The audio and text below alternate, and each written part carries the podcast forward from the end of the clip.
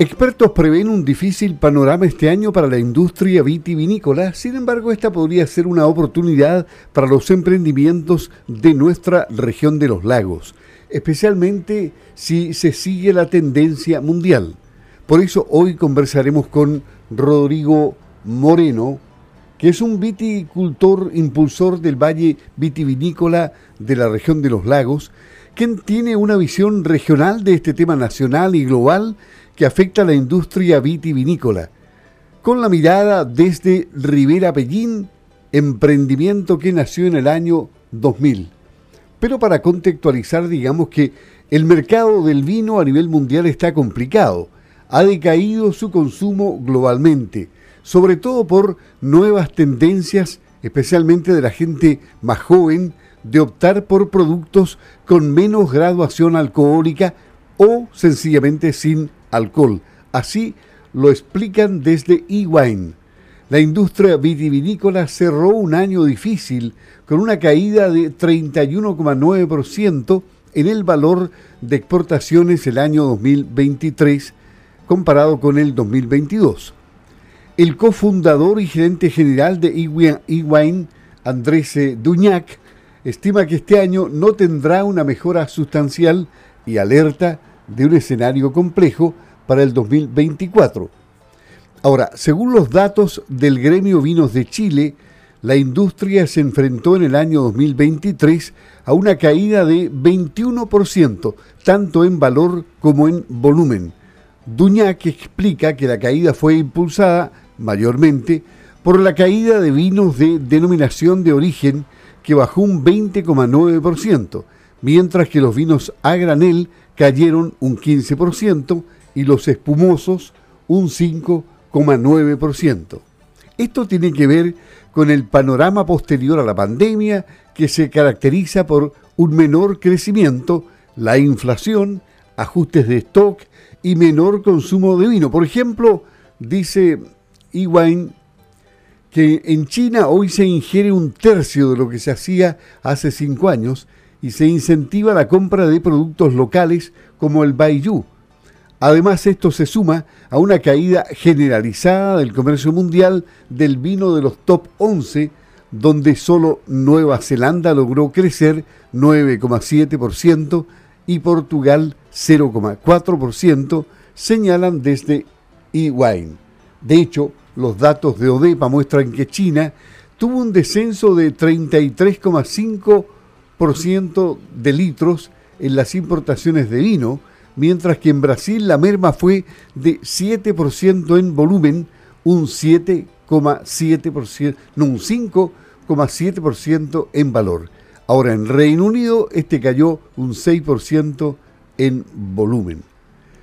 ¿Por qué cuando se ve tan complicado para los viticultores que exportan este escenario podría ser beneficioso para regiones?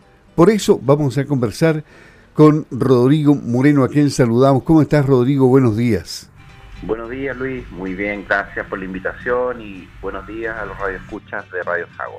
¿De qué manera se abren oportunidades en este escenario que parece catastrófico para la viticultura? Sí, mira, Luis, yo creo que hay, hay cosas que poner en, en, en contexto eh, primero, tú nombraste muy bien, ¿eh? la, pandemia fue una, un evento mundial que eh, años atrás eh, trajo consigo un aumento significativo también en el consumo de alcohol. seamos realistas, esta, situación mundial tuvo un, efecto positivo, valga la, a pesar de haber sido nefasta la pandemia, pero entonces cuando nos comparamos con con, con, años anteriores, claro, hay una disminución baja, pero tampoco hay que dejar de lado que la disminución mundial es real, es patente, eh, pero que se hace catastrófica al comparar con los años de crecimiento anteriores que teníamos producto de la pandemia. Eso quería dejar, quería dejar en claro. Pero sí, o sea, los números nacionales eh, son, son realmente... Eh, y mundiales son sobre el 20%, entre un 20 y un 30, dependiendo si es volumen de vino o valor del, de, la botella o de la unidad. ¿Por qué tenemos una oportunidad en la región de los lagos? Por hartas cosas. Yo creo que em, primero también hay que hacer un mea culpa. Eh, primer punto era aclarar lo, lo de la disminución, pero segundo también hacer un mea culpa. creo que las industrias que desarrolla Chile y en las cuales Chile es exitoso tienden a, quedar estáticas muchas veces. ¿Por qué tienden a quedar estáticas? Tienden a quedar estáticas en, innovación, en, buscar otras alternativas eh, de productos, ¿cierto? Y ser un poco más incisivos en buscar mercados adecuados para los productos nacionales y, y diversificarlos. Eh, y eso ha traído que nosotros hemos tenido muchas viñas muy grandes, hemos tenido una tradición vitivinícola muy, muy, muy antigua ya, de más de 30, 40 años eh, desde el siglo pasado. Y, eso ha hecho que, las, que los viñedos, los vinos, eh, hayan quedado estáticos en el, un poco, ¿cierto? Un poco en el qué sentido. Somos un país productor de, de Cabernet reconocido, rescatamos el Carmener, ¿cierto? Otro tinto. Eh, y, tenemos una concentración vitivinícola en la zona central de mucho tiempo. Y eso lleva a que haya distintas eh, leyes o reglamentos a nivel nacional que eh, encierran esa vitivinicultura en la zona central. La región de los lagos ya nos hemos dado cuenta con el tiempo que tiene varias oportunidades dentro de el aspecto mundial y las cosas que ocurren, ¿no? primero, dejar claro que la incursión de la vitivinicultura en la región de los lagos es hay un efecto importante del cambio climático, que el cambio climático es, está claro y comprobado que es eh, un, un efecto provocado por el hombre, pero también abre oportunidades en distintas cosas. Y así se ha ido abierto se ha ido abriendo la región de los lagos a la fruticultura, a la vitivinicultura, ¿cierto? Y a poder establecer otros cultivos que necesitan eh, algunas condiciones diferentes climáticas que hoy día se están dando de alguna manera incipientes en la región de los lagos gracias al cambio climático. Entonces, ¿por qué una oportunidad también, si ya tenemos, estamos instalando la vitivinicultura en la región de los lagos, eh, ¿por qué se abre una oportunidad? Porque en general hay una tendencia mundial a los vinos menos alcohólicos. Tú muy bien lo dijiste. El, el por ejemplo, el, espumante que llega a 12 grados de alcohol tiene un aumento importante a nivel, a nivel mundial.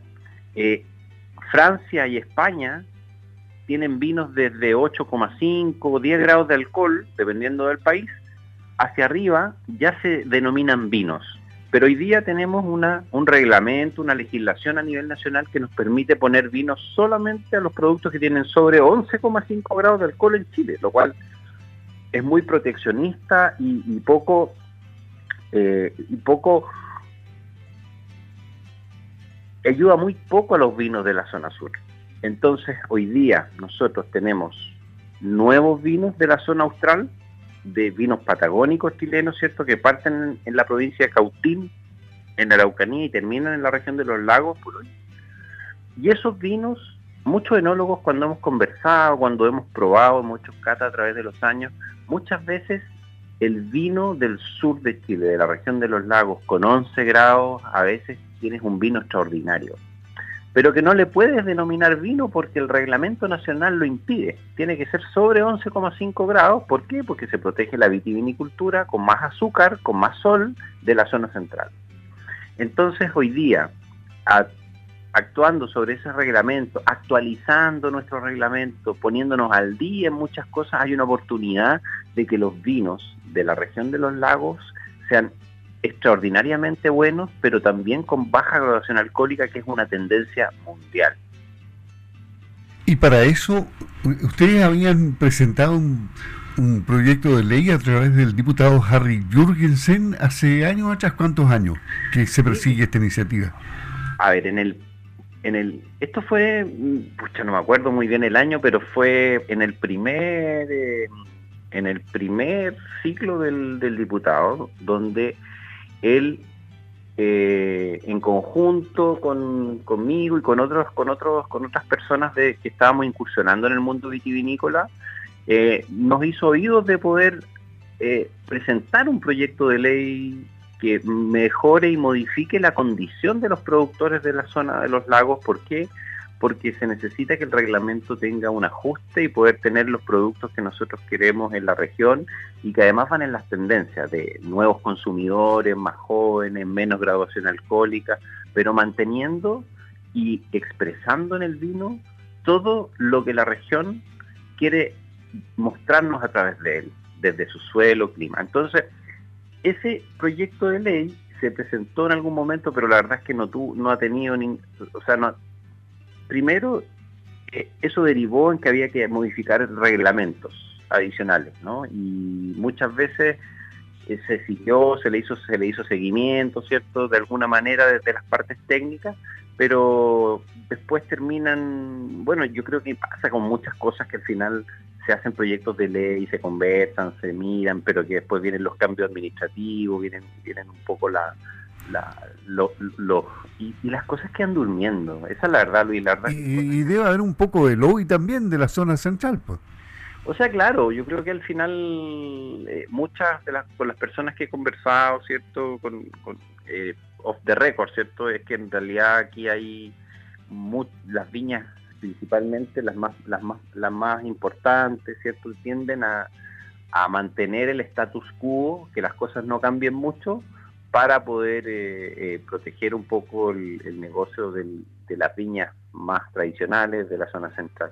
Pero esas cosas, es, ese tipo de, de, de, paro, impedimentos o, gallitos internos que tenemos, hace que nosotros no podamos ponernos al día, no podamos generar eh, nuevas oportunidades y la verdad es que hoy día esto que yo presenté escribí un, un, escribí un, reportaje, un paper el año 2012 respecto a la graduación alcohólica de los vinos, ¿cierto? Estamos hablando de 11 años atrás, de que se necesitaba una, modificación al reglamento, que se necesitaba dar oportunidad a vinos menos alcohólicos y no vamos a descubrir la rueda. Imagínate un país como Francia acepta vinos eh, de 10 grados de alcohol eh, como vino.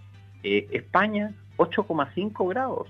Estos son países con una tremenda tradición vitivinícola y nosotros no vamos a descubrir la rueda, pero el hecho de ampliar esa gama de, reglamentos y, toda esta gama de, números de los productos eh, que hay que se pueden producir abre una tremenda gama de oportunidades. Pero sabes tú que Duñac eh, de E-Wine también se abre ahora, en parte del artículo al final, casi, por no lo voy a leer completo, dice de que tendríamos que estar explorando vinos de más baja graduación para seguir la tendencia mundial. O sea, ellos ven que no se puede tapar el sol con una mano.